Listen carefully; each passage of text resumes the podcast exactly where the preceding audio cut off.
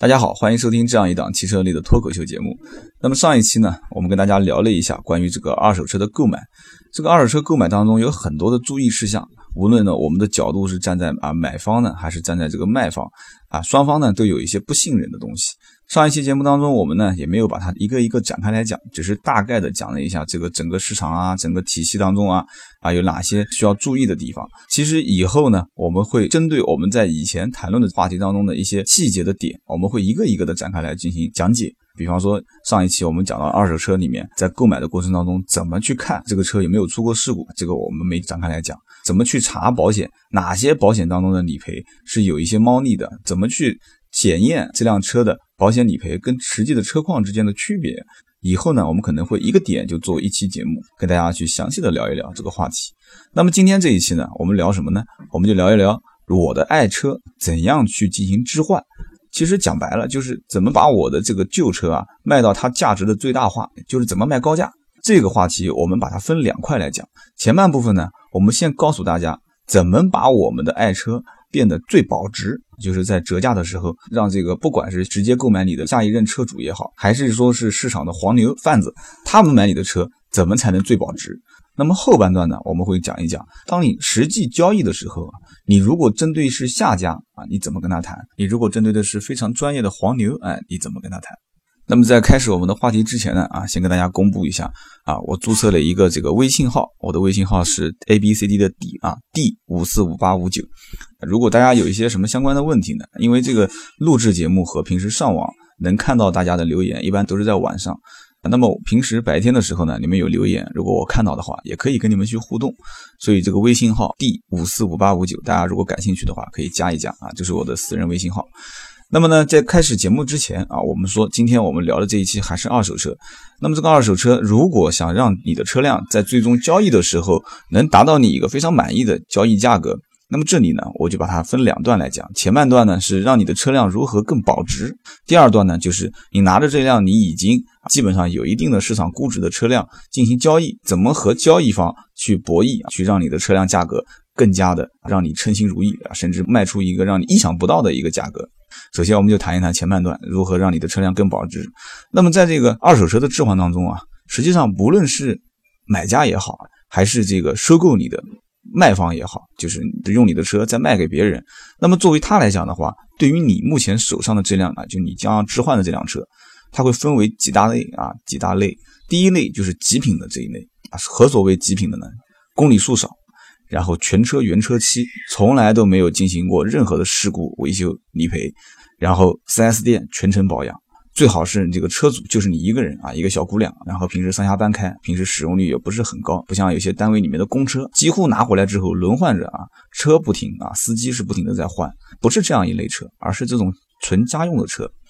那么这里有人要说了，说哎，那老张家有一辆车，车况特别好，为什么呢？因为他三年一共才开了五千公里。哎，大家不要笑，曾经我们真的见过不少的用户都是这样子，家里车比较多啊，当时因为外形啊各方面原因买了一辆，结果买回来以后就放那边一直没开。还有一些人是常年在全球各地来回飞啊，买一辆车放家里面，结果接到公司的通知啊，去美国待一年啊，再去欧洲待半年。当然这种情况可能也是不是太多见。我的意思呢，就是说，如果你的车三年开了五千公里，你说这个车算不算极品车？我跟你讲，它还不一定就算是极品车。其实车子还是要靠用的。三年之内，你的公里数是一个合理的里程啊，是一个比较合乎正常的一个使用里程的话，我觉得这个车子会比你三年开五千公里的车辆更保值。那么有人就问了，说那么多少公里算一个合理的这个公里数呢？其实也没有相应的一个标准。但是在我们常年的经验总结当中呢，一般啊一个人正常使用一辆车，一天上班开个十几公里啊，下班开个十几公里，甚至于上下班就开几公里。有的人车子可能像冬天水箱还没有热，热风还没有出来，他已经到公司了，这个都没关系只要你经常都会动一动这个车，让这个车子在路上跑一跑，人家都说车子不是开坏的啊，都是放坏的。这样的一个公里数，我们基本上核定在一个月一千到一千五百公里上下。那么一年正常也就是在一万到一万五这样一个公里数，一年一万到一万五，两年两万到三万，三年三万到四万五，这个公里数是比较合乎常理的。如果这个公里数范围内的车，你又没有任何的事故理赔，而且全程都在 4S 店保养，那么恭喜你，你就达到了一个非常完美的车辆的保值的一个结果。那么最终你的这个车子的售价，应该讲在二手车评估当中，在你跟别人交流的过程当中，你可以拍着胸脯跟大家讲，你看我的车全车原车漆，从来没有更换过零部件，我的车 4S 店全程保养，你可以拿出你的保养记录给他看，我的这辆车公里数非常合理，一年就开了一万多，所以你看这车值多少钱？其实真的这辆车在你同级别同年限的车型当中，你可以卖出一个让你意想不到的价格。首先你就让下家非常觉得你的车辆买了。不亏，你已经把车辆的性能使用达到了一个极致，那么你现在就接手了一个这么非常性能完美的机器，对不对？而且保养维护啊，你要是平时在打打蜡、分分釉啊，座椅啊，然后小的地方也清一清，这个时候你的车子随时保持一个非常完美的状态，那你的车辆在置换的时候会非常保值。那么有人就要问了，说，哎，这个漆面，你说原车漆我能理解，那我就是小碰小擦也比较多，我就一直不做它呗。很多人也是这样子，就是小碰小擦的地方我不动。最后怎么呢？他在卖之前，在二手车的交易之前，他觉得说，嗯，我要把这个车的卖相弄好一点，那我就到个修理厂，我走保险，哗一下子把这个全车漆全部给做了，然后看着一个崭新的啊，做完全车漆的一辆车，非常得意的啊，到市场上就跟人在谈，说你看我的车漆面保存的这么好，怎么样怎么样？结果他会发现，真正下家跟你谈的时候，他只要发现你的车是全车做漆，他反而会不愿意成交你的这辆车。有人就要问了，说：“哎，我的车子做的这么漂亮，我还花了钱去整，我这个费用当时还没有想到算到你这里，可以由我来承担，为什么你不愿意接受这么好的一个车况的车？所以这里其实买家和卖家之间就把这个车况理解错了。卖家是觉得我把车做的越漂亮越好啊，能做漆的地方我尽量给他做了漆，但是买方人他不这么认为，特别是一些市场里面的车贩子，当你把全车漆全部做完之后，有一些事故你没有经过保险理赔的事故，他不一定能看得出。”你已经把原来的犯罪现场啊，我们开玩笑讲啊，就是你的这个案发现场全部进行了二次处理，所以呢，你全车做漆的时候，非但没有给你的车辆加分增值，反而让它成了一个贬值的一个谈判的条件。所以说，我是非常不建议在二手车置换之前进行全车做漆的。如果你在二手车置换之前，你的车上有一些小的刮擦，你随他去。谈的时候，你就跟下家非常开诚布公的讲，这个地方和这个地方啊，我当时不小心碰到了，没关系的，对吧？找一个修理厂，或者说我在卖车的过程当中，我把上验险一起给你，你回头可以走保险理赔，也不会有什么任何问题。你就是正常做漆啊，到哪个修理厂也就是一两百块钱就能搞定。这样的谈判不会减少你的二手车的残值，相反，对方也会觉得你这个人比较实在啊，这个车的车况看起来也比较真实。那么什么样的情况是非做不可呢？第一个。如果有非常影响卖相的这样的一个大的事故，比方说撞到柱子了，前保杠已经彻底的裂开，或者说是你的门、你的翼子板已经撞凹进去了，而且有大面积的刮擦，这个时候我觉得对你的这个车辆的销售啊就会有一个比较大的影响，因为老远一看就知道了这个车子发生过相应的这个事故。虽然说你很诚实，你说我就是这样的一个情况，你爱买不买，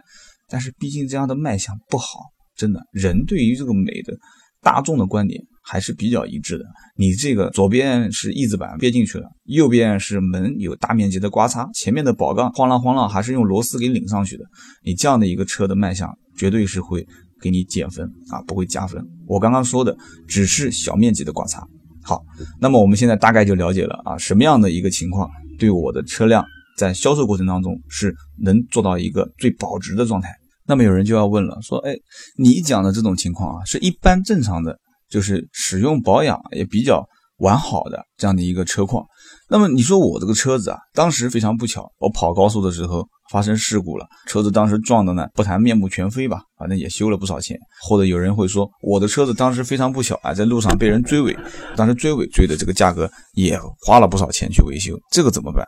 这里呢，我就跟大家强调两点啊。如果说是对方碰撞到你的这种事故，一般正常情况下，在二手车当中，就是尾部的碰撞，对于这个车辆的减分或者说是折价，相对来讲还不会算太严重，因为我们知道车辆的大部分的关键的零部件都是在前面。所以，只要你不违规，你没有在车辆的这个平时行驶过程当中进行一些追尾对方，或者说是迎头相撞这样的一个情况，你的前部如果说是受损的话，那你的车辆的折价是非常的高。有的人就要问了，说那我就是无法避免啊，我已经确实撞了，撞了以后，那你说能折多少钱？一般正常情况下，你的维修的费用就是你的折价费用。你比方说一辆车。估价估七万，但是这个事故当时是修了两万多。那一般正常就是在你的估价基础上去掉你当时维修的总和。当然，这个并不是一概而论。你比方说，有的车子一百多万，当时发生事故修了二十多万，车子本身当时折价折完之后也就卖到六十多万，那是不是这个车就最终卖四十万呢？也不是，也不能一概而论。但是确实会折很多价值。那有人要说，那这个事故车我能不能自己？找一个专业的修理厂，把它修修弄弄，把它给蒙蔽过去呢？你要知道，如果是别人追你尾啊，是你的尾部发生碰撞的话，那基本上是对方全责。这种情况下的话，如果你不在啊有相关记录的场所维修的话，那么一般正常情况下，你保险是没有任何记录的。至于你说还是不说，对方能不能看出来，那就另当别论了。但是如果你前部的碰撞，你发动机啊、水箱框架啊这些碰撞，基本上百分之九十以上。都是你不讲全责的话，你也是会担一部分的责任的，因为是你车头的碰撞，所以说这个时候你的维修相关记录即使没有，你的保险公司肯定是要赔的啊。有人说啊，我可以不用保险公司赔嘛，我自己掏钱修。你要知道，一般每一辆车前部的碰撞发生的相关的费用都是比较昂贵的，因为它都是非常关键的一些零部件的更换。所以呢，今天呢这期节目我们说啊是分上下两段来讲啊，一部分呢是告诉你怎样把车辆变得更保值。那么另外一部分呢，就是告诉你在最终成交的时候啊，怎样把你的车辆卖出一个比较满意的价格。我看我今天说了已经快十五分钟了，所以呢，我们把后半段留到下期再讲。那我们下一期就讲一讲我们怎么去跟熟人之间二手车交易，或者是陌生人，或者是车商之间进行博弈，怎么让我的车辆变得更保值啊，甚至是增值啊？有什么办法可以让我们卖出一个意想不到的价格？那我们下一期再聊这个话题。谢谢。